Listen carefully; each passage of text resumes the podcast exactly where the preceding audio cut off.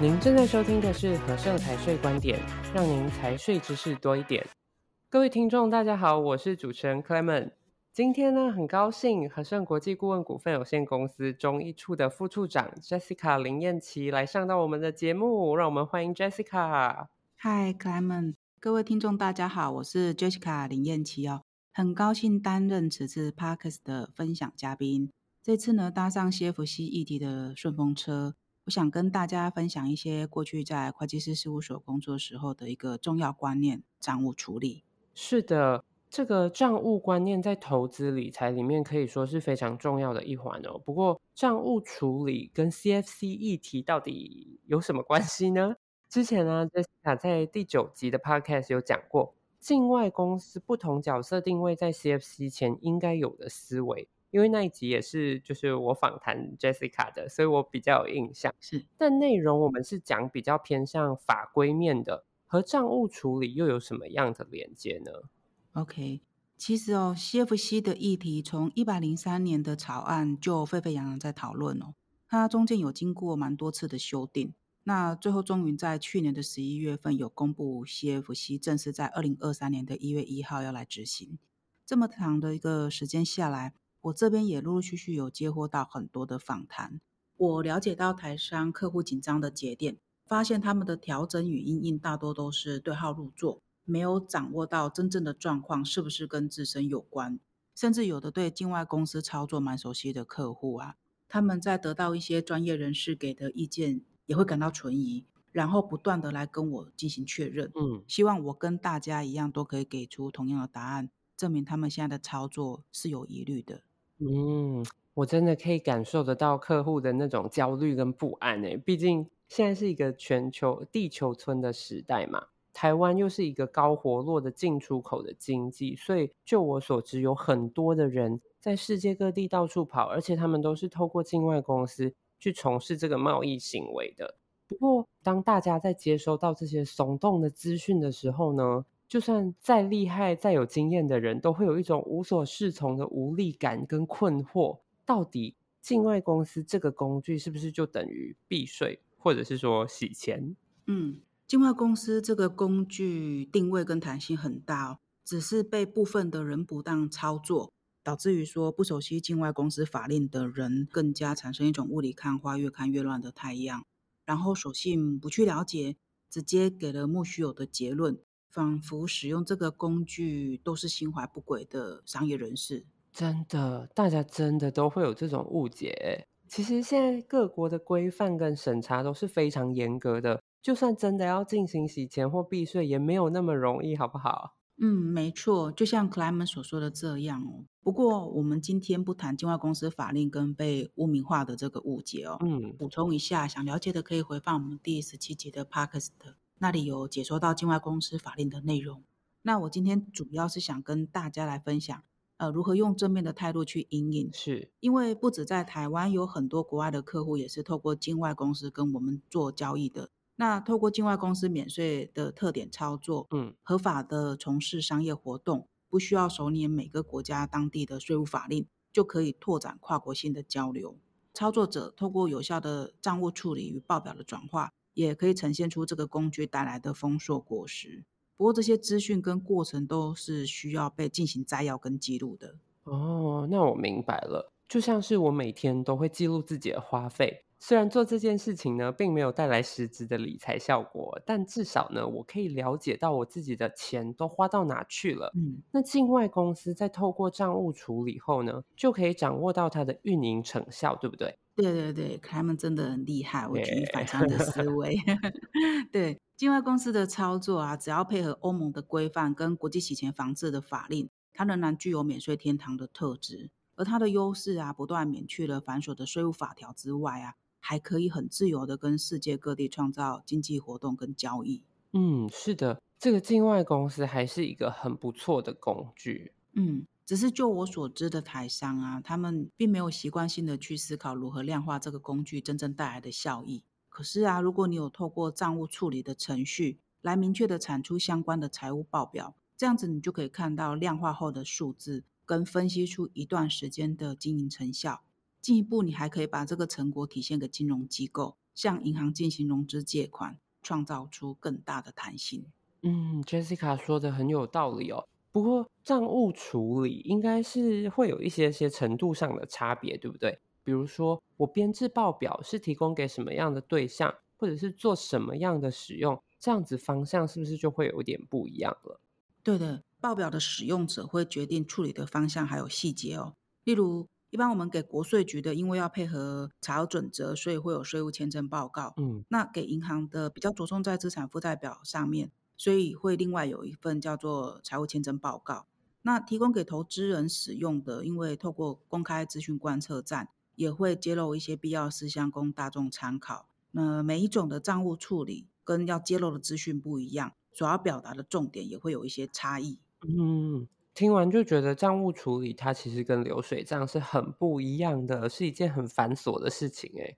嗯，没错，账务处理确实是一件蛮烦人的工作。不过目前并没有法令针对境外公司要求要依循着什么样的规章，有的只是大家臆测出来的推想哦。我最常听到就是 OBU 要查税哦，然后客户来跟我说，我账户的资金是不是要赶快汇出台湾啊？是不是只要我的账户不要在台湾就安全了？嗯，真的是这样子吗？这样子就不用担心，还要说明或者是要证明什么了吗？呃，其实哦，这一些不是重点哦，因为以目前我所经手的客户，近九成以上都是属于个人的 CFC 范畴，所以最终还是回归到课税主体是基本税额的计算而已。只是说，因为境外公司的资金终归是要回到台湾的个人身上，所以难免要考量到税务居民身份在台湾的这一个人。在众所申报归户后面的所得合理性，嗯，这一点有蛮多客户都忽略到而误触雷区，然后被要求到税局进行说明的。OK，也就是说，如果这个说明是具有合理性的，只要经过说明让国税局的人理解就好了吗？对啊，所以说如果你有记账的话，那你是不是对于账户的进出就能够充分的掌握进行说明？嗯，没错。那 Jessica 可不可以请你帮我们举个例子来说明呢？好的，假如是从事贸易行为的交易，一年的存款收入有七千万，支出成本陆陆续续有六千七百万，那么计算之后的净利也只有三百万。基本上第一点已经非属个人 CFC 的课程范围内。嗯，哦，因为首要条件低于新台币七百万的豁免条件已经达成了，加上说如果最终受益人的组成又由一群志同道合的朋友共同经营，所以每年每户的海外所得扣除还有六百七十万的免税额下，那么其实严格来看，三百万的盈余经过分配后，实质课税的税额为零。嗯，可是呢，如果你没有进行账务处理，没有记账的前提底下，那么税务的风险就是这个账户里面看到的收入有七千万，实质课税的基础可能就会被直接拉高二十倍以上。哇，这样听起来记账真的很重要诶。而且听完 Jessica 的说明啊，我就学到了一件事情，就是呢，当你投资没有赚什么钱的时候啊，就不要找太多人一起合作了。这个利润这么少，我自己赚就好嘞。对，但亏损的话，大家也是一起 share 啊。哦、不过投资有赚有赔有风险，投资前应详阅公开说明书。那回归正题哦，透过账务的处理，我们可以了解自己到底经营这个事业有没有前景。那合伙人适不适合啊？未来要不要继续加码投资？我的标的物需不需要调整或更动？这些透过报表，你都可以去看到魔鬼里面的细节哦。嗯。突然觉得记账这件事情就变得没有那么讨厌了呢。是啊，材料没有被组合的时候看不出来爆点。嗯嗯、呃，我再举个例子哦，假如我今天有透过境外公司去越南间接投资，准备拓展我的事业版图，这中间经过的三年略有小成，我也赚了两千万。刚好有一个机会，越南政府为了吸引外资，透过租税减免，大门敞开，广招外资。这个大好的投资机会，我把这两千万直接加码在当地的话。这个在 CFC 的议题中，我的实质营运在越南，盈余也没有经过分配回来台湾，最终我的租税利益有越南的租税减免，台湾的课税成本也是零哦。不过我的境外公司也是要经过记账，这样才能够体现出这个投资控股公司实际上的经营状况。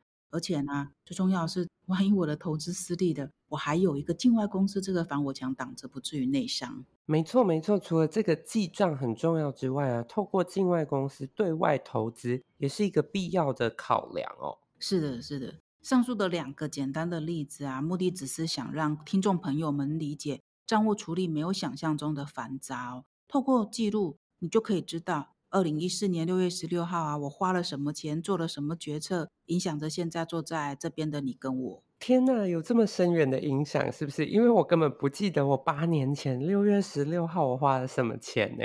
对啊，我再举个例子来讲哦。假设你的事业经营的有声有色的，然后一样有一个投资的机会，需要向银行融资一笔庞大的资金。可是你需要呈现你从二零一四年到二零二二年这段时间的投资成效，变化成一套具有前景说服力的投资计划。嗯，但是你没有数字，没有报表，你是不是就缺了让银行去信服的一份完整的记录，让他们可以安心的支持你？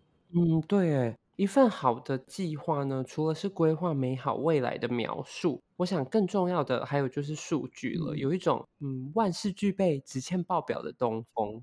对对。假设你今天有经营成效，加上你还有还款能力的条件，又有这个资料能够佐证，那么银行对你的支持度就能够大大的提升。那这个优势，搞不好你还可以得到一个很漂亮的利率呢。哇，所以是真的这么简单吗？只要编制一份报表就可以得到银行的认可嘞？嗯，这个部分当然还是需要一部分的借力啦。是，诶，不过是借哪一部分的力呢？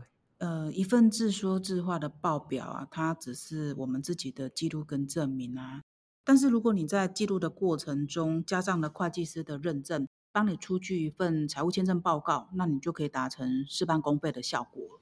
嗯，所以说我可以自己处理这个账务记录，然后让会计师帮我看看账务处理有没有问题，是这样子吗？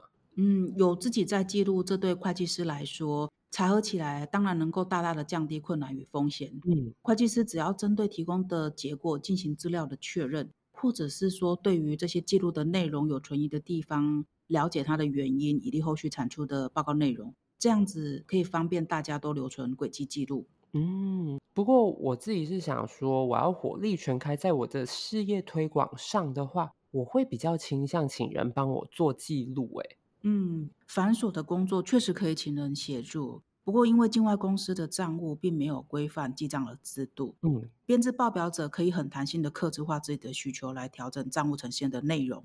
那也可以根据自己的账务繁杂状况来决定是不是呃由自己来进行账务处理的。嗯，繁杂程度比较高的，也建议可以寻求专业的人士提供意见跟协助编制啊。嗯，当然，如果有的客户本身具有良好的账务基础，那想帮自己省一笔开销，也是可以自行记录，留下完整的收入与轨迹。嗯，并且因应回复未来对于账务进出这一块的说明，这样也是可以的。嗯，了解了。Jessica 真的很贴心哦，还有帮这方面的客户有一个非常周到的设想。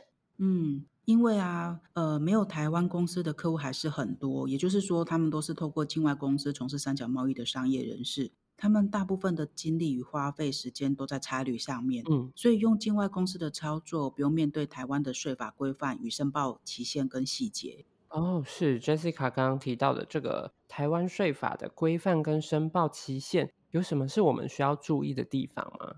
有的，在台湾，如果你有开公司的话，每两个月要做一次营业税的申报，每年的一月底前要进行各类所得薪资扣缴申报。那五月的申报季呢，除了原本五月十五号前要完成的营业税申报之外，你在五月底前还要完成营所税的申报跟综所税的申报。